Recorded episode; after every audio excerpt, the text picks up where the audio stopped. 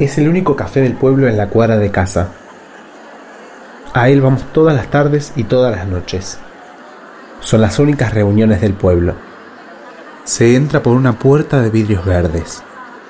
El piso de tablas anchas se ha oscurecido, debajo de las mesas de hierro y del rectángulo de billar. Siempre hay nueve mesas, cinco a la izquierda contra la pared, debajo del espejo, cuatro a la derecha del lado de la puerta. Los parroquianos llegan siempre a la misma hora, beben lo mismo, conversan las mismas cosas. La última, contra el rincón, se sientan hombres con mujeres vergonzosas, pintadas y con flores en el pelo. Bajo la lámpara central de la pantalla verde, la mesa de billar, los tacos y las bolas de marfil. El pizarrón ha desaparecido del muro. Siempre hay muchos carteles, de cigarros, salidas de buques, anuncios de circos. Me los sé todos de memoria. Allí lo vi por vez primera, la tardecita del 7 de abril.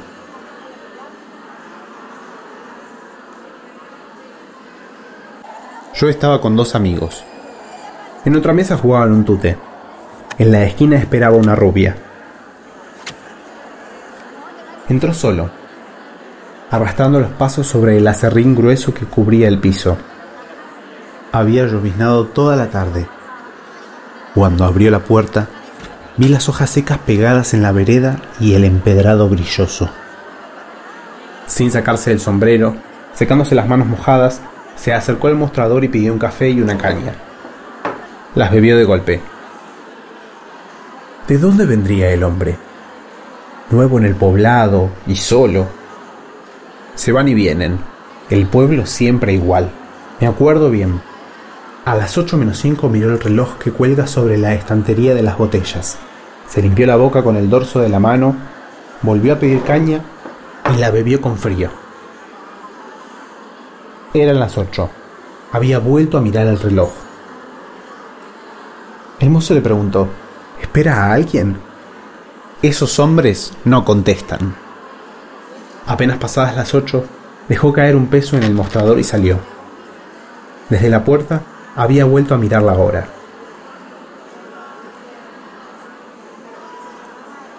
Ninguno lo conocía. Hombres solos por los pueblos, las tardes de lluvia, hombres que no se ven más. Salimos a las ocho y cuarto, como siempre, cada uno a su casa.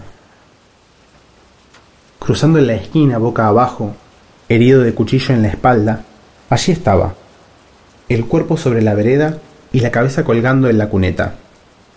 El traje azul se le pegaba al cuerpo. Los zapatos eran negros y las medias blancas, de las que antes se le ponían a los muertos. El sombrero al ladito nomás. El farol temblaba en el cielo ceniza caído sobre el pueblo. Cuando vino la policía, dieron vuelta el cadáver, dejándolo cara a la llovizna. La corbata roja se le había ensuciado en el barro. Tenía los brazos doblados, las manos como para agarrarse en algo. El agua no acababa de limpiarle la cara y los ojos abiertos, la piel tensa que se ponía azulada el pelo renegrido cargado de gomina. En los bolsillos del saco encontraron seis billetes de cinco, tres de un peso, unos níqueles, ni papeles ni tarjetas, ni pañuelos con inicial. Nadie en el pueblo sabía su nombre, en ninguna fonda ni pensión. Me fui a comer sin olvidarlo. Hombre visto en dos lugares, el café de todos los días y la esquina de mi casa. A las diez volví a la esquina. Un perro lanudo lamía con insistencia los coágulos de sangre. De pronto se marchó. Lo estaba guiando el roce de unas plumas mojadas. Sí, el ángel amarillo de la esquina. Me santigué y la noche estaba conmigo.